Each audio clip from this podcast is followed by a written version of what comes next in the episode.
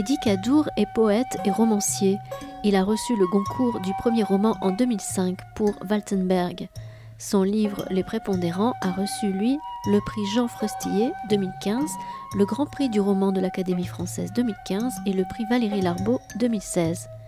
Vendredi 28 mai 2021, Eddie Cadour présentait à la librairie Ombre Blanche à Toulouse son nouveau livre La Nuit des orateurs, paru aux éditions Gallimard. Bonne écoute.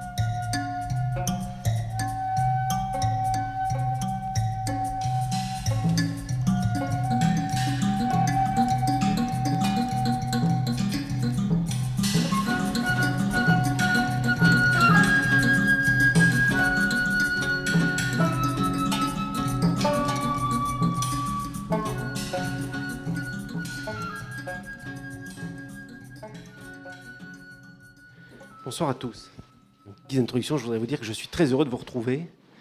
On n'a pas eu de rencontre littéraire euh, de tout l'hiver, de tout le printemps. La dernière, c'était pour moi, c'était fin septembre. Donc je suis ravi de vous retrouver euh, et de retrouver la présence aussi des romanciers euh, dans la librairie. Ça fait beaucoup de bien, ça, redonne un petit peu de souffle. Et je suis d'autant plus ravi de recommencer avec le livre de Eddie Cadour qui est sorti au mois de janvier, La Nuit des Orateurs, qui est un roman qui me à la librairie, tous nous a beaucoup, euh, beaucoup emballé, que j'ai lu une première fois au mois de décembre, alors dans le, feu de l'action de Noël. euh, on fait une lecture euh, comme ça pour, euh, préparer la rentrée d'hiver, et que j'ai relu là cette semaine pour préparer la rencontre, et qui m'a peut-être encore plus plu la deuxième fois que la première. Alors, la nuit des, des- orateurs, c'est une plongée dans la Rome du 1er siècle, après Jésus-Christ. On est sous le règne de l'empereur Domitien.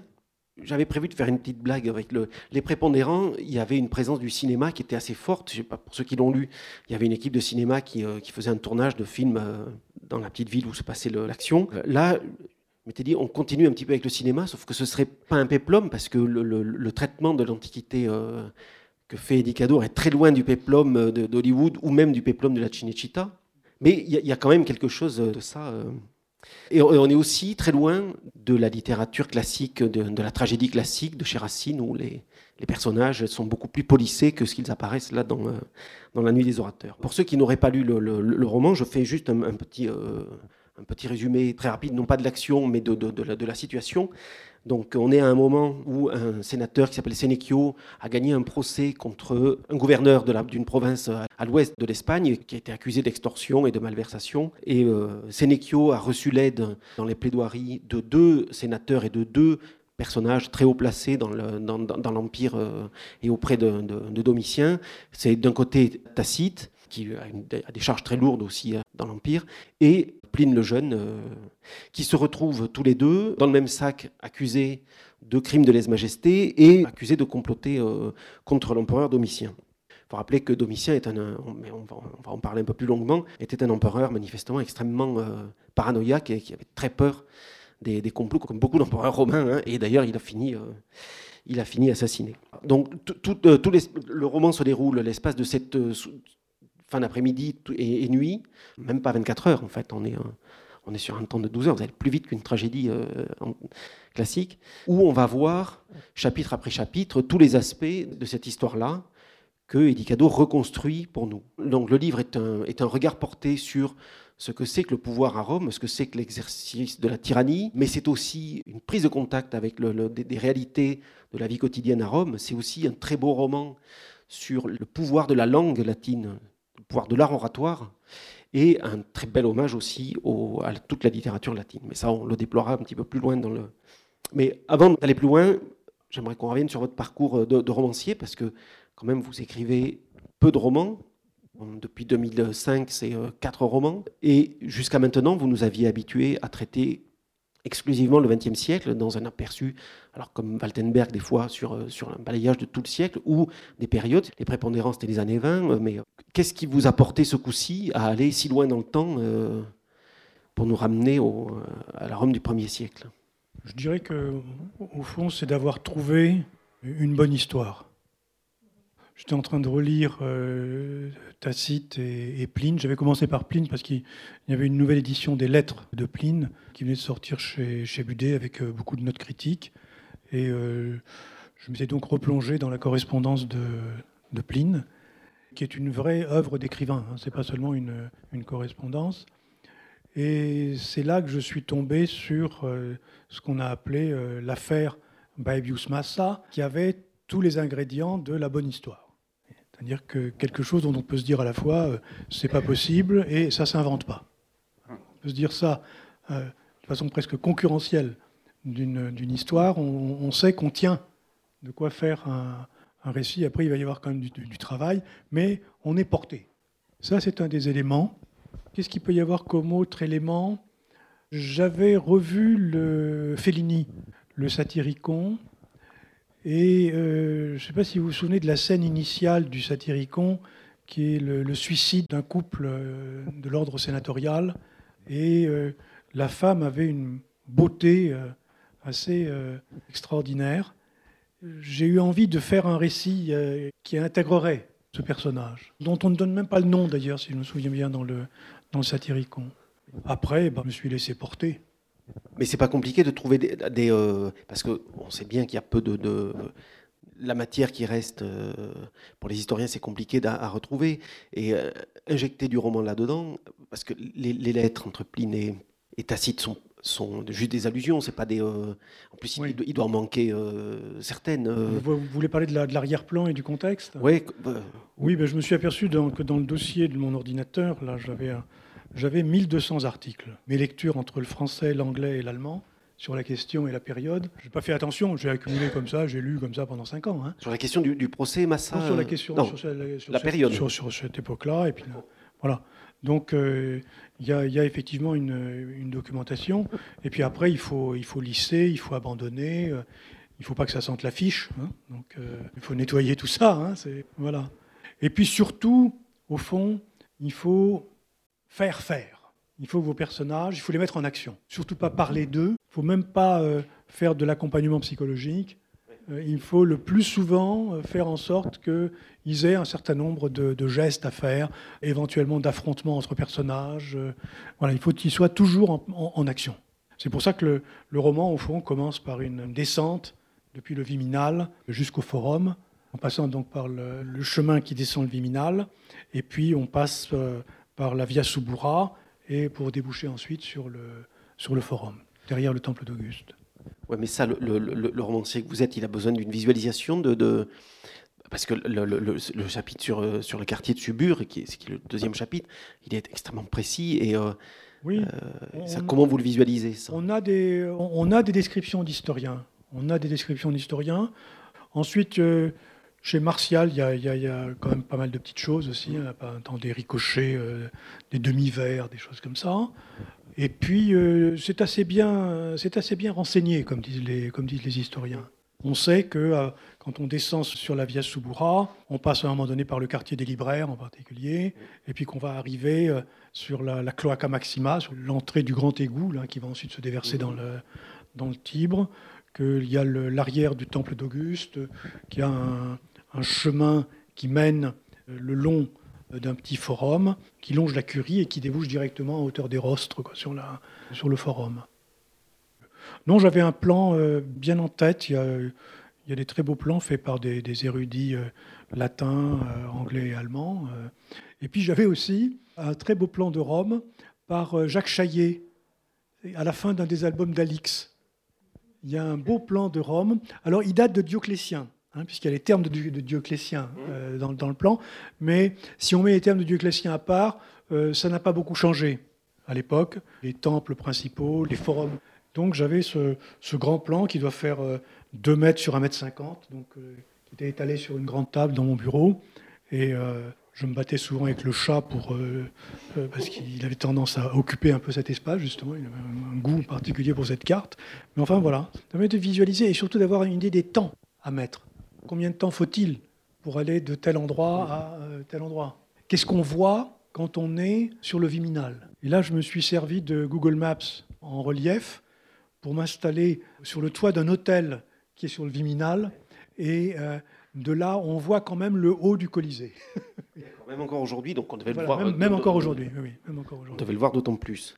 Est-ce qu'on a des, euh, des, traces, des, plaidoiries de Sénéchio, des, des, choses comme ça qui ont rapport avec le procès de, Massa? Non, on n'a pas, pas, de traces de, de Sénéchio. Non, non.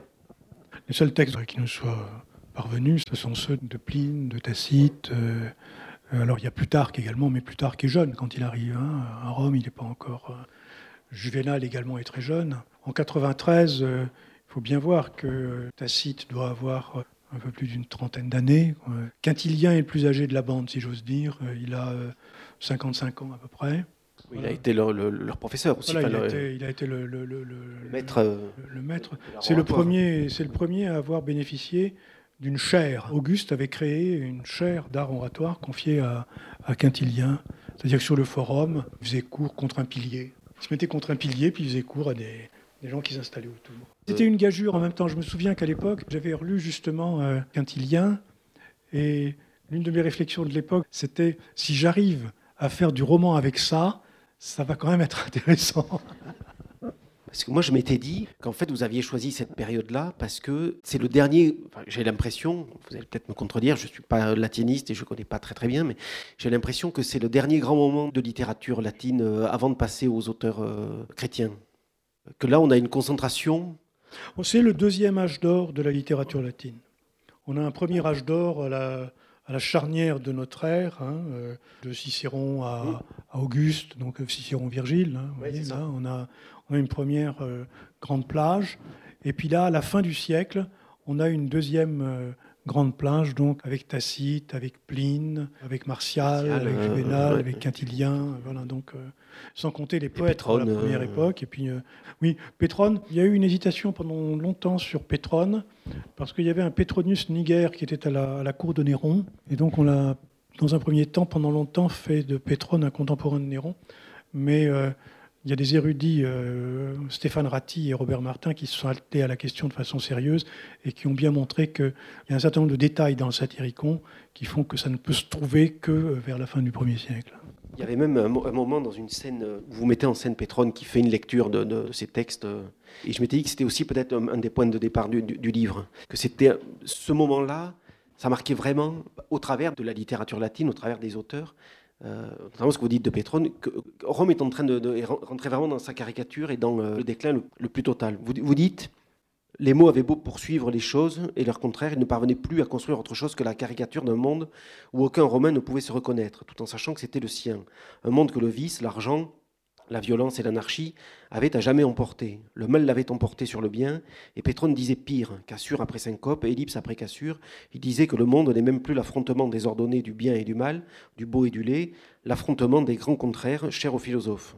Dans la voix de Pétrone, il n'y avait plus vraiment de contraire, le monde devenait une caricature des contraires, le contraire de tout ce à quoi s'attendait l'Assemblée des amateurs de bonne littérature.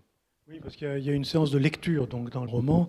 Les Romains étaient grands amateurs de lecture, c'est-à-dire que les, personnages importants avaient dans leur villa une salle avec une cinquantaine de sièges, un peu comme ici, et euh, donc ils, réunissaient chez eux le, soir des amis, des relations pour justement euh, donner des, lectures. Martial, d'ailleurs, se moque, euh, disant qu'il n'y a plus moyen de débarquer euh, chez un ami sans tomber sur une lecture le soir. Ça, devient, une engeance. Et, donc, euh, j'ai inventé que Pétrone, comme nous ne disposons que de fragments du Satyricon, j'ai inventé que Pétrone lisait en public donc des fragments de son œuvre en cours. Mais il y a des choses très, très intéressantes et très fortes, en particulier la fin du Satyricon, euh, dans l'édition qu'on a aujourd'hui, qui est un groupement de textes mm. comme ça. Mais à la fin, il y a toute une série de petits textes sur trois pages, dont l'ensemble fait pratiquement un art littéraire.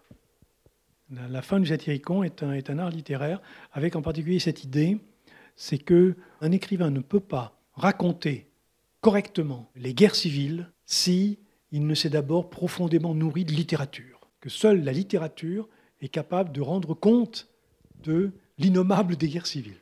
C'est une idée très forte, hein, qu'aucun analyste jusque-là de Pétrone, qu'aucun historien n'a vraiment euh, traité, mais il y a cette, euh, très belle idée que euh, seule la, une écriture littéraire peut se, se, hausser au niveau de force exigé par les, par les guerres civiles. Il y a des scènes qui sont très fortes hein, dans, les, dans les dans les récits de la guerre civile euh, d'une époque où, euh, par exemple, le, soir, après les massacres de la journée, le soir, sur le forum, il y avait des gens qui erraient avec une tête à la main et il cherchait le corps correspondant. À la lueur des torches. Une scène absolument. Fellini ne l'a pas tournée, c'est de la dommage. Et donc, le rapport avec la décadence, euh, vous n'avez pas eu envie de montrer euh, Rome à ce moment de décadence Ou Rome caricature d'elle-même Je ne suis pas sûr que ce soit une décadence ou que les gens en aient eu le. Ou alors la décadence commence toujours très tôt, depuis Tarquin. Vous voyez, c'est euh, le viol de Lucrèce, c'est déjà un acte décadentiste. Donc là, on est, on est toujours la décadence de quelque chose. Si, rhétoriquement, hein, on se réfère toujours aux mœurs d'avant pour dire à quel point on est dans la dégénérescence. Cicéron est un grand spécialiste de la, de la chose. Mais ce qui se passait avant, au temps de Sylla par exemple, n'était pas non plus particulièrement reluisant. Hein. On a quand même l'impression que euh, à ce moment-là, ils sont quand même dans la glorification d'un passé euh, qui est complètement éteint. Alors ils ont effectivement. Alors ça va dépendre. Ça va dépendre de la situation politique qui est la vôtre. Le Sénat romain est euh, sous l'Empire il est toujours, euh, je dirais, discrètement républicain. Auguste leur a quand même joué un sale tour, que depuis on est dans l'erreur. Euh, donc euh, pour eux, il faudrait faire effectivement ce, retour à Mont qui réduirait l'impérator à quelques fonctions de façade. Ben, justement, parlons de comment s'organise le pouvoir, parce qu'on a bien l'impression que le Sénat n'en a absolument aucun, que tout est concentré dans les mains de Domitien qui fait absolument ce qu'il veut, tout en laissant faire euh, oui, mais pour le décorum. Euh. C'est pas aussi simple que ça. C'est pas si simple que ça. On le voit par exemple pour l'administration des provinces. Eh Il y a des provinces euh, dont le statut est celui de province impériale, dépendant de l'empereur, et des provinces dont le statut est celui de province sénatoriale, dépendant du Sénat. Et donc l'empereur est obligé de respecter cette coutume, cette tradition c'est toujours euh, très, très, très difficile d'empiéter sur ce, genre de, choses. Vous avez donc un, jeu à deux acteurs, le Sénat et l'empereur. Le populus du Senatus Populusque, le populus en fait a disparu en tant qu'acteur politique. Il est devenu plebs, il est devenu plèbe, et il a quitté le forum pour le grand amphithéâtre. Il rugit, mais au grand amphithéâtre. Et, puis il y a encore un acteur supplémentaire qui est euh, celui des légions. Puisqu'au fond, depuis César, à Rome, le pouvoir se prend. Vous descendez à Rome avec vos légions, et puis vous prenez le pouvoir. Et donc, il y, a un peu aussi cette, cette hantise d'une euh, descente de légions. Oui, il y en a une qui fait particulièrement peur, c'est là... là euh, César était venu de, de, Gaule et de Grande-Bretagne, mais il y a aussi les légions qui sont les plus aguerries, ce sont celles qui sont sur le Rhin. Sur le Rhin en gros de, Cologne à, la frontière suisse. voilà. Là, on a, une, on a au, moins cinq, grosses légions, euh, de vétérans, de gens qui savent se battre, etc. Et euh, on craint beaucoup euh, l'arrivée de ces, légions-là. Il y en a une que vous citez, qui est, je ne sais plus, c'est laquelle? Vous dites que celle-là, si elle débarque, c'est la fin de tout. C'est sûr que. Oui, c'est la Victrix. La Victrix, voilà. la Victrix, oui. oui. oui. ce sont des gens habitués à, se battre. Oui. Donc, les légions, ou bien la garde prétorienne, qui peut aussi devenir un acteur à part entière. Au fond, on a un système politique plus, plus complexe que simplement euh, une opposition entre euh, l'empereur et le peuple. Oui, ou même l'empereur et le Sénat. Du coup, c'est quelque chose de beaucoup plus diffus. Euh, et puis, il y a les prises de pouvoir individuelles. Et puis, il faut faire, même quand on est acteur, il faut éviter de se débarrasser totalement d'un protagoniste. Parce que sinon, vous vous retrouvez nez à nez avec l'autre si vous liquidez le Sénat, vous vous retrouvez une année avec les, avec les légions. Si vous tapez trop sur les légions, c'est le Sénat qui va en profiter. donc il y a toujours un, minimum d'équilibre à, conserver. Et c'est ce qui rend finalement la position de Domitien aussi, euh, aussi complexe et qui, qui favorise le, sa paranoïa, parce que c'est quand même un personnage... Euh, que... Ah ben, il, a, il a des raisons de se méfier, hein, de toute façon. Euh, oui, oui. Ça n'en doutons pas. Oui. Mais il est quand même euh, plus que, que d'autres, paranoïaque. Enfin, c'est quand même un personnage que vous restituez de, euh, qui est extrêmement cruel et extrêmement manipulateur. Oui. C'est un grand marionnettiste aussi. De, Oui, oui, mais on ne peut pas rester empereur euh, pendant un certain nombre d'années sans faire preuve d'un minimum de savoir-faire. Mais il ne faut pas oublier que Tacite et, Pline en ont dit pique pendre. Donc les textes sont très défavorables à, Domitien. On verra d'ailleurs ce qu'il en est de Tacite et de Pline dans cette histoire-là. Mais les autres euh, traces que nous avons, celles qui sont fournies par l'archéologie et la numismatique, nous racontent une autre histoire. Quand on retrouve des deniers à l'effigie de Domitien, alors soit l'effigie complète, soit la trace après un martelage du denier, parce qu'il a été victime de ce qu'on appelle la damnatio memoriae. On a maudit sa mémoire. Donc on a martelé toutes les pièces à son effigie et tout ce qui pouvait être à, son effigie. Mais on retrouve quand même des deniers à l'effigie de Domitien, de Cologne à Meknès et de l'Atlantique à l'est du bassin méditerranéen. Ça, ça veut quand même dire quelque chose sur l'activité euh, économique et sur la grande circulation euh, dans l'Empire. C'était donc une époque de prospérité, d'expansion assez forte. C'est pas seulement euh, ce bal des maudits que racontent Tacite et Pline, qui ont dit donc pique-pendre du patron, mais qui ont fait sous lui des carrières extraordinaires. Puisque en 93, Tacite est chargé, ce sont des familiers du prince d'abord. Il n'y a pas de conseil à proprement parler, mais ils dînent très souvent à la table du patron. Donc Tacite, à l'époque, est chargé du recensement de la Gaule. Le recensement de la Gaule, c'est pas seulement compter les têtes de pipe, c'est en même temps l'évaluation des fortunes, le statut des, cités, une très très grosse euh, charge. Quant à Pline, il a pour première caractéristique d'être l'homme le plus riche de l'Empire. Il a une fortune personnelle immense. Et comme il a cette fortune, c'est très volontiers que euh, Domitien lui a confié l'aerarium militare et l'aerarium civile, c'est-à-dire la caisse des paiements militaires et la caisse des paiements civils. Comme il est riche, il n'aura pas la tentation de taper dans la caisse. Il n'aura pas la tentation de, plonger la main. Voyez il faudrait imaginer aujourd'hui Bernard Arnault, régent de la Banque de France, trésorier payeur général et ministre des Finances. Vous voyez la, concentration des pouvoirs financiers dans les mains d'un seul homme. Et Pline se s'en acquitte euh, impeccablement. Et Nerva et Trajan euh, conserveront d'ailleurs les deux personnages. Et euh, Trajan fera même de Tacite le gouverneur de toute la province d'Asie, c'est-à-dire encore une fois tout l'est du bassin méditerranéen. Tacite finira sa carrière comme gouverneur de la province d'Asie. J'avais noté que Suétone dit dans les vies des douze Césars Il ne se fit aucun scrupule de piller par tous les moyens. Les biens des vivants et des morts étaient saisis partout sur la moindre accusation venue de n'importe quel délateur. Parce que quand même, on, découvre quelque chose dans le roman. Moi, ça m'a complètement assis, hein, cette histoire des délateurs. Ah oui, oui, oui, ça c'était c'est tout à fait intéressant. Mais le, mot délateur euh, dans le monde romain n'est pas un mot péjoratif. Enfin, ça peut le devenir pour certains personnages, mais c'est une fonction. Parce que vous n'avez pas, dans le système judiciaire romain, vous n'avez pas de procureur, vous n'avez pas d'accusateur public. L'accusation publique n'existe pas. Donc il faut que la cause soit portée par quelqu'un qui a dénoncé quelque chose. Et d'où le, délateur. Et le délateur porte donc l'affaire devant le Sénat, qui sert de tribunal, et se paye, si j'ose dire, sur la bête, avec un tiers ou la moitié des biens qui seront euh, saisis en cas de condamnation, et puis un partage discret avec l'empereur en même temps. Voilà. Et, les esclaves et, les, biens. Euh, voilà. Et donc euh, Régulus, dans le roman, est justement un, délateur professionnel, donc, euh, qui euh, en même temps peut servir pour les, basses besognes de l'Empire. C'est-à-dire que Domitien peut lui demander d'aller faire un tour euh, du côté des affaires d'un tel ou de ou d'un tel.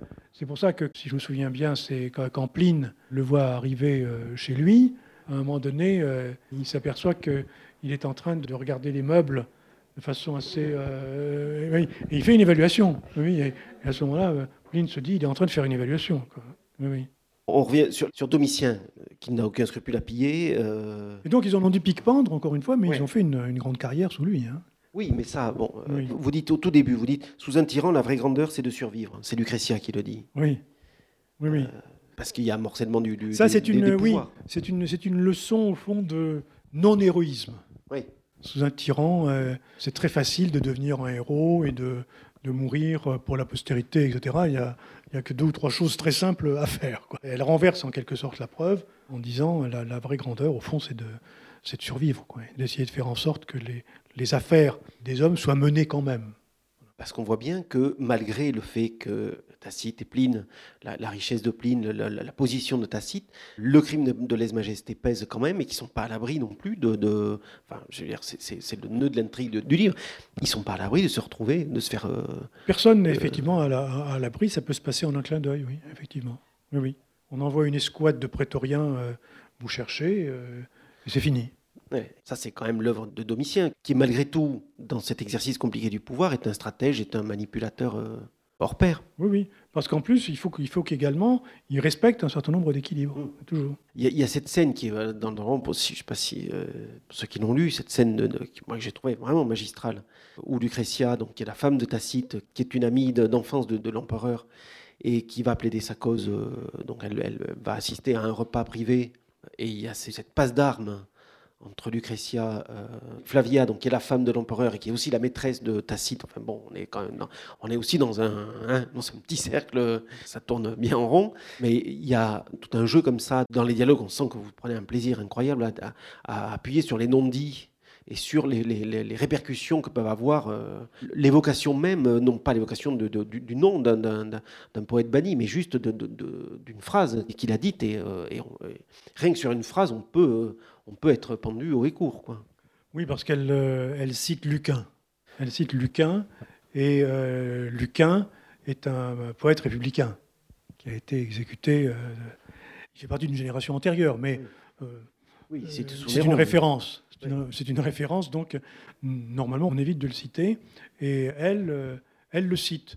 Et elle sème une panique pendant le dîner, parce que non seulement elle se met en danger de mort, mais ça devient dangereux d'avoir été témoin d'une chose pareille. C'est ça le problème de la tyrannie, c'est que non seulement on est pris pour avoir fait quelque chose, mais pour y avoir assisté. on peut mourir d'avoir regardé, d'avoir vu euh, ou d'avoir entendu une phrase qu'on n'aurait pas vue. Et, et, donc euh, tout le monde se met à, trembler. Elle en profite, elle en jouit, parce qu'elle euh, elle lui rappelle que c'est lui qui le lui a fait lire à une époque où euh, ils étaient plus jeunes, ils étaient en pleine, en pleine éducation, euh, et elle, a réussi à renverser la situation euh, comme ça.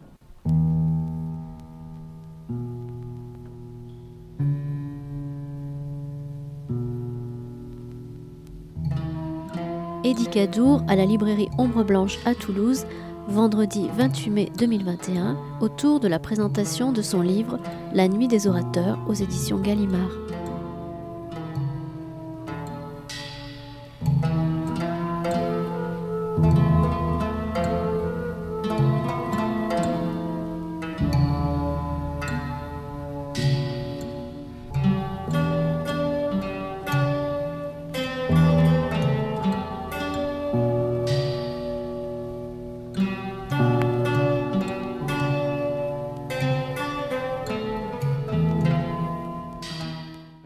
Au personnage de Lucretia, justement, parce que c'est un des très beaux euh, personnages.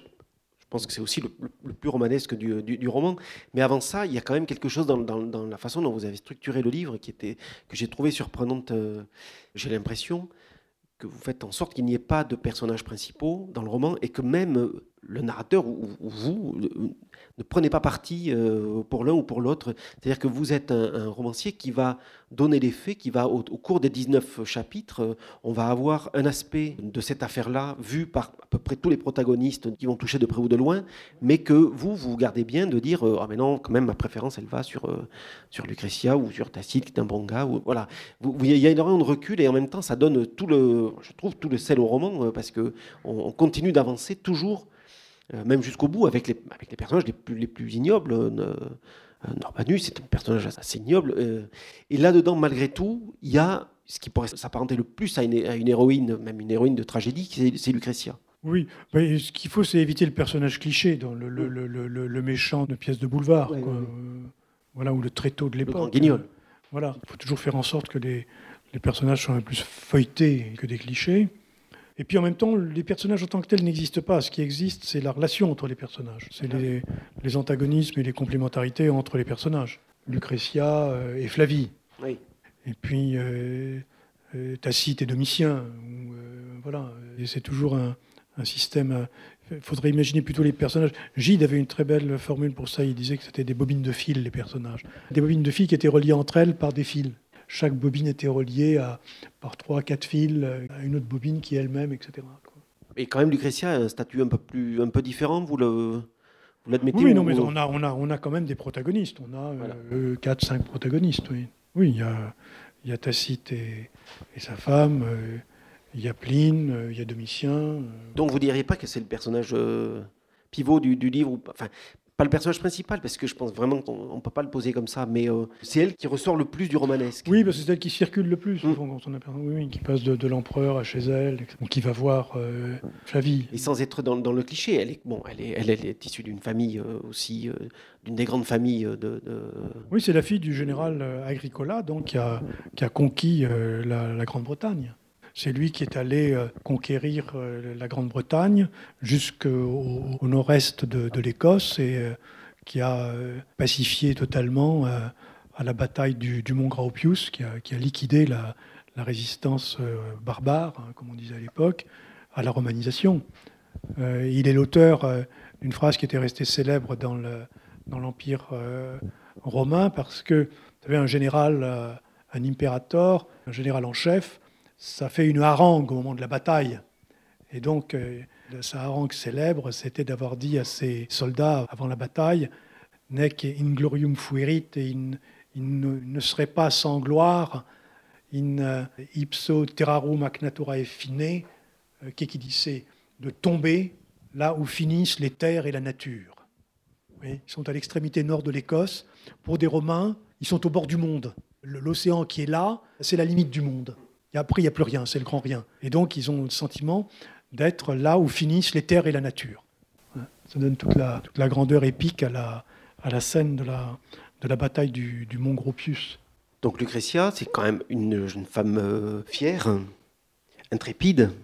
Ce que je veux vous faire dire, vous n'êtes pas obligé, hein, mais c'est à quel point c'est potentiellement une héroïne de tragédie que vous avez fait là elle a tous les ingrédients pour être. Euh, oui, quand vous prenez une romaine euh, qui a un peu de caractère, vous pensez tout de suite à Corneille. Mais c'est vrai qu'il a, a quelque chose, si vous voulez que je vous le dise, de, cornélien. Euh, de, cornélien en elle, mais bon, j'ai pas voulu non plus insister. Elle est, elle est plutôt en réaction à ce qui se passe. C'est pas quelqu'un qui, qui prend comme ça des initiatives pour le plaisir de prendre des, des initiatives. Elle est obligée de, de, résister à ce qui est en train de se passer, quoi je continue parce que, puisque vous acceptez de dire ça, je, prolonge mon propos. Parce que vous faites un traitement très innovant de la façon dont on peut percevoir ces, personnages, ces héros euh, latins. on n'est pas, je disais tout à l'heure pour la plaisanterie, c'est euh, ni, à Hollywood, ni, euh, dans les péplums, ni, dans la tragédie de, de, Racine ou de Corneille, mais parce que, parce que peut-être que vous actualisez la vision qu'on a aujourd'hui avec des choses beaucoup plus près du corps, beaucoup plus crues, il y a beaucoup plus de matière et beaucoup plus de chair qu'il n'en avait euh, dans, les peplums ou dans la, tragédie classique. C'est quelque chose de nouveau, ça. C'est une façon de, voir cette antiquité-là.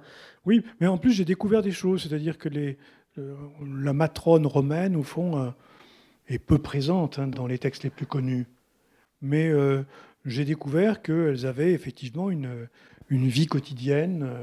elles allaient à la palestre, elles aussi. elles allaient elles allaient au bain. Euh, certains bains étaient mixtes d'ailleurs. Voilà, il y avait une, il y avait une vie sociale euh, beaucoup plus forte que euh, ce que les, les vieux Romains auraient aimé voir en même temps. Il y avait justement sur la place des femmes dans la société des réticences de vieux Romains passéistes qui trouvaient qu'elles en faisaient quand même un peu trop.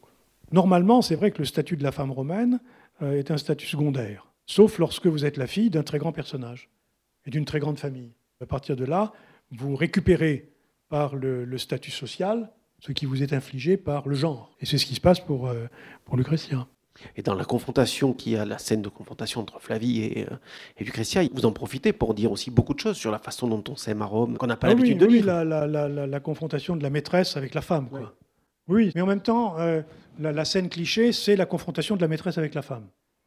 Ça, c'est Balzac. Hein. c'est la bourse, ou je ne sais plus le, une des nouvelles de Balzac où on voit une, jeune femme aller euh, essayer de récupérer son mari, qui est peintre, si je me souviens bien. Et effectivement, quand Lucrétia se pointe chez Flavie, Flavie est d'abord persuadée qu'elle vient euh, lui faire une scène à cause du mari.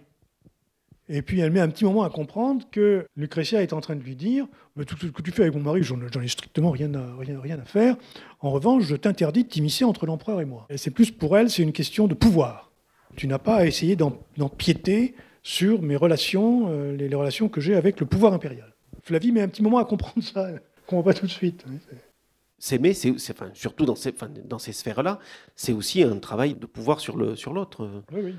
Dans, le deuxième chapitre, dans quand euh, Lucretia va vers la demeure de, l'empereur, vous citez cette histoire avec l'impératrice Messaline, où on voit bien aussi que c'est un rapport de pouvoir ah oui, non, mais oui, parce que Messaline, c'était autre chose, effectivement. Oui, mais c'est toujours ça qui se, qui se reproduit euh, de génération en génération.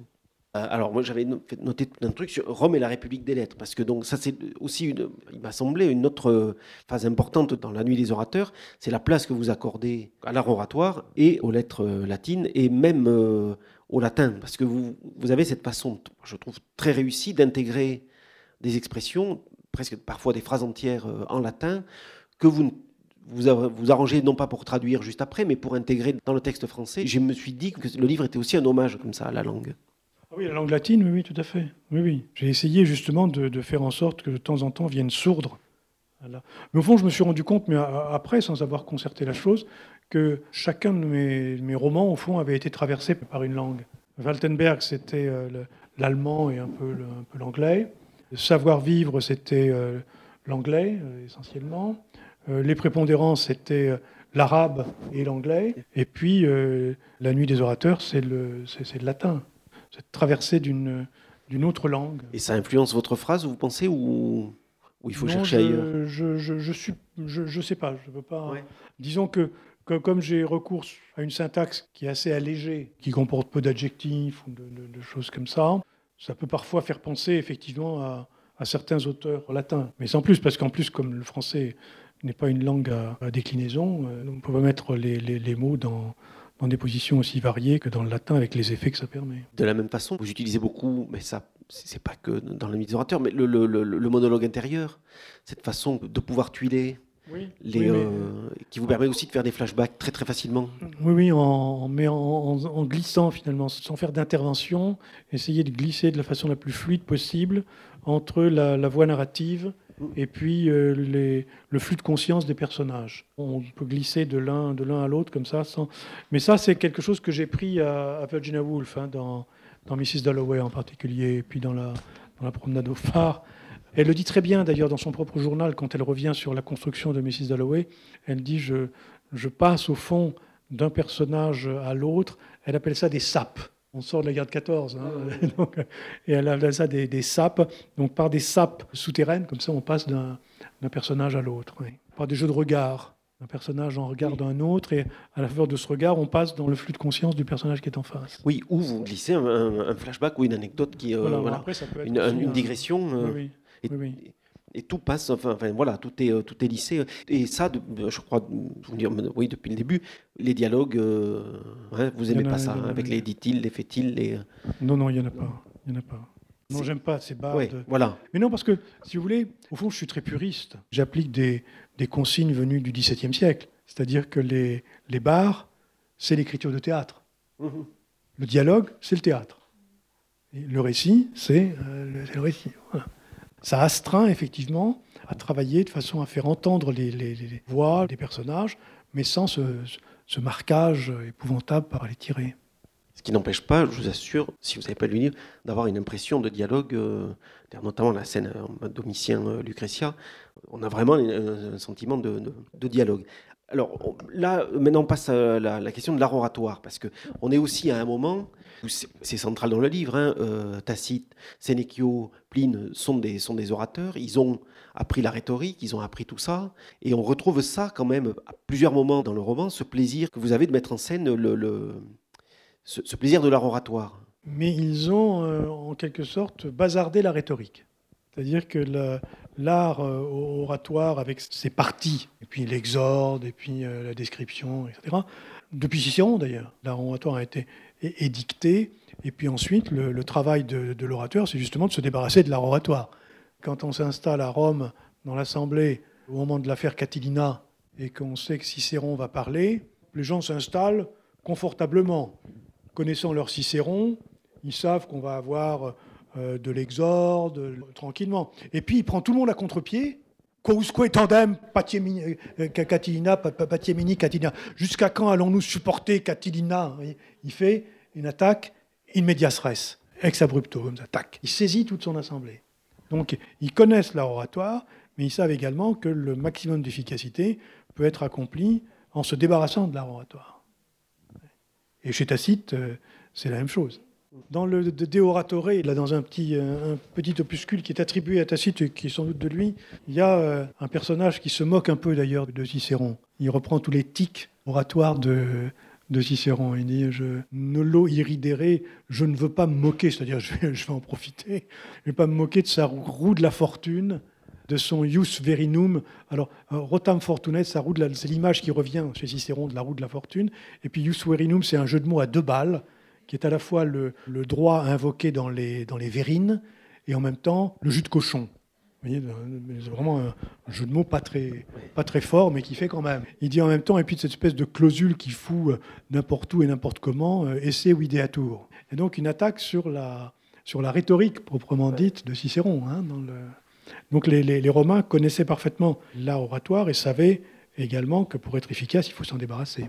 Alors, on est parce qu'on est dans des cercles, j'imagine, euh, très cultivés, mais il y a une connaissance des textes, une connaissance par cœur des textes. Euh, ah oui, les, Romains étaient des bibliothèques euh, portatives. Alors, on s'est un petit peu arrêté tout à l'heure sur le chapitre de la séance de lecture. On va continuer sur d'autres parce que je crois que dans le livre, il y a, il y a un hommage vraiment à l'ensemble de la littérature latine. Il y, a, des moments très marqués où vous prenez le temps d'avancer des avis sur la littérature, euh, notamment il y a ce, chapitre, j'aimerais bien qu'on s'arrête dessus, sur Virgile et sur les, les, les abeilles d'Aristée, où là vous abordez vraiment la question de la poésie et de, dans géorgique. Oui. Ouais, j'aimerais bien qu'on, que vous nous expliquiez un, peu mieux. J'avoue que c'est un chapitre qui m'a échappé. C'est parce que euh, il y a un poète euh, qui se retrouve dans, la, dans l'arène, ouais. qui joue le, rôle d'Orphée. Il veut réciter en quelque sorte les, le chant 4. Ça, c'est Tacite qui le lit euh, dans, son, dans son bureau. qui, est, est, l'histoire des abeilles d'Aristée. Ouais. Oui. Oui, en même temps, il y, a, un hommage à Virgile au passage, mais il y a aussi cette scène qui est celle des gladiateurs, de l'amphithéâtre, du, combat de gladiateurs, et puis de, ce, personnage qui joue le, rôle du poète, Orphée, euh, au milieu de l'arène des gladiateurs, qui est le mélange, au fond, qui est la liquidation dans le récit, dans l'univers romanesque, la liquidation de l'univers poétique, en gros, c'est ça aussi. Oui, parce que vous dites que euh, on a coutume de dire qu'avec Orphée commence la poésie, et vous dites que non, c'est euh, avec les, abeilles d'Aristée que, le, vrai, le vrai moment d'éclosion de, la poésie, le vrai figuratif d'éclosion de la poésie, c'est le, chant 4 des, géorgiques, et ce sont les, abeilles d'Aristée, le, mythe. Et c'est en même temps ce chant qui est donné, parce que le mythe d'Orphée dans ce chant 4, ça prend les 60 premiers vers. Et puis après, c'est l'histoire des abeilles d'Aristée. Et personne l'a vu de près, ça. Vous voyez? D'accord. Donc Tout le monde s'est précipité sur le personnage d'Orphée, qui avait en même temps bon, sa, sa force hein, mythique, et personne n'a regardé de près ce qui se passe réellement dans ce, dans ce champ 4. Pourquoi est-ce qu'on nous raconte l'histoire des abeilles d'Aristée? Comment est-ce qu'on fait euh, des abeilles, qui sont quand même l'emblème de la poésie également hein, dans le monde, dans, la mythologie romaine, comment est-ce qu'on on fait des abeilles? Avec quoi fait-on des abeilles? Et c'est dit très précisément dans les géorgiques, et c'est une conception à ce moment-là qu'on voit se, se, mettre en place, beaucoup plus complexe, beaucoup plus riche que euh, ce chant de veuf un peu plaintif euh, Orphée. Quoi. Donc il y aurait une mauvaise compréhension de Virgile au départ ou, euh, Oui, je ne suis pas sûr que la totalité des latinistes finissent par oui, s'aligner sur mon point de vue. Mais quand même, hein, c'est une vraie histoire qui n'a jamais été regardée de près. Or, euh, quand on regarde vraiment de près, on s'aperçoit que euh, Aristée, dans la façon dont il, reconstruit en quelque sorte euh, les essaims qui ont été bousillés, ne raconte pas qu'une simple histoire de paysans qui récupèrent ses abeilles. C'est autre chose. Je vois pourquoi on fait de, de l'histoire d'Orphée quelque chose de vraiment significatif, impressionnant, etc. Et on laisse de côté cette histoire qui occupe la plus grande partie du champ 4 et qui est beaucoup plus belle, la scène d'Orphée. Et puis il y a Cicéron, qui, là où on revient sur la question du pouvoir et, de la République. Alors j'avais une petite... Euh, c'est Lucretia qui, euh, donc après le, non, avant d'aller voir euh, Domitien, elle dit Ce soir, je suis trop républicaine, se dit Lucrétia. Nous rêvons tous, comme Cicéron, d'un prince éclairé, philosophe modéré, bon orateur, sans prétorien. Mais un prince comprend vite l'utilité des prétoriens. Et ce qui a ouvert la porte à César, c'est le rêve que faisait Cicéron, son rêve de princeps éclairé.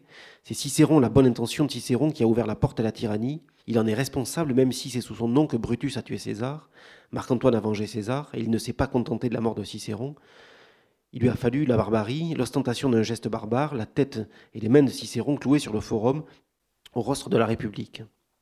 Vous évoquiez la fin de Cicéron et, puis en plus l'impératrice qui lui pique la langue. Euh, on est aussi voilà, dans, l'hommage euh, à tout ce que la littérature latine a. Oui, et, l'idée qu'il y, a effectivement chez Cicéron, qui est donné comme l'adversaire républicain du pouvoir impérial, euh, c'est quand même quelqu'un qui, dans la théorie qui fait de la construction politique ouvre la porte à justement ce pouvoir impérial. Il rêve d'un prince éclairé. Le prince éclairé, autrement, il faut attendre Machiavel, quoi.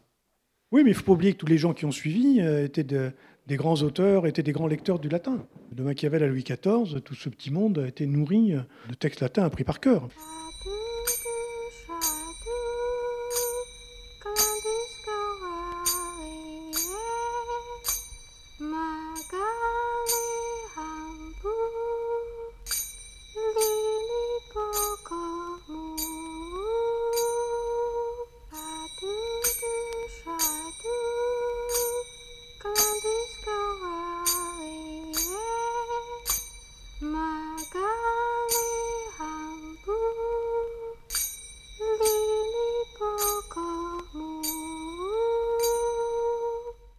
Savoir la forme. Est-ce que vous avez su dès le début que ça se passerait comme ça, sur un temps si court, sur l'espace d'une nuit, et que vous feriez comme ça avancer par euh, personnage interposé l'histoire pour avoir un aperçu comme ça euh, Oui, c'était intéressant d'avoir euh, de, tout resserrer comme ça. Avec, bon, évidemment, je triche parce qu'il y, a des, y a des retours en arrière. Oui, mais ça. voilà, mais, mais l'idée, c'était effectivement de se tenir, parce que sinon, j'allais comme d'habitude aller à 500, 600, 700 pages. Alors, pour des raisons de rythme, d'ailleurs, j'ai bazardé deux chapitres euh, qui étaient un peu superfétatoires.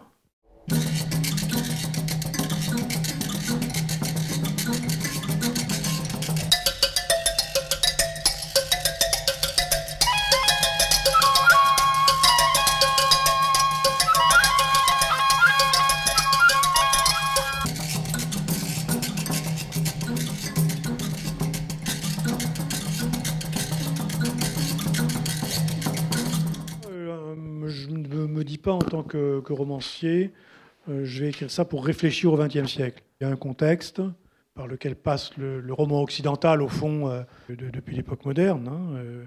je veux dire, si je voulais faire de la réflexion sur le XXe siècle, je ferais de l'histoire. Voyez C'est pas un roman historique, c'est un roman qui, se situe effectivement à une période donnée, mais qui n'entre pas dans les cadres du, roman historique. Je vois bien, je vois bien ce que c'est. Vous avez des collections qui sont des collections de romans historiques qui, se passe euh, sous Cromwell, qui se passe euh, en, Autriche-Hongrie, euh, etc. Mais au fond, mon propos n'était pas de faire un roman historique, c'était de faire un roman. C'est pas effectivement une histoire légendaire, hein, c'est pas non plus une histoire bataille ou une histoire grand règne. Mais encore une fois, l'histoire, là, c'est seulement la, seulement la trame. J'ai pas voulu euh, brosser, comme on dit, une fresque historique. C'est en ça que c'est pas un roman historique. Un roman historique, ça aurait été de prendre le moment où Domitien va accéder au pouvoir, au moment où, euh, où il se fait assassiner. D'aller chercher les grands moments de. Euh, les romans historiques, c'est les derniers jours de Pompéi, c'est euh, Covadis. c'est Alors, Covadis, j'ai relu Covadis. Alors, les, les 60 premières pages sont très bien. Et puis après, ça, ça tourne complètement mais là encore, c'est l'histoire d'un roman qui, démarre très bien, et puis après, ça, ça patine. On va peut-être s'arrêter là. Merci beaucoup, Eddy.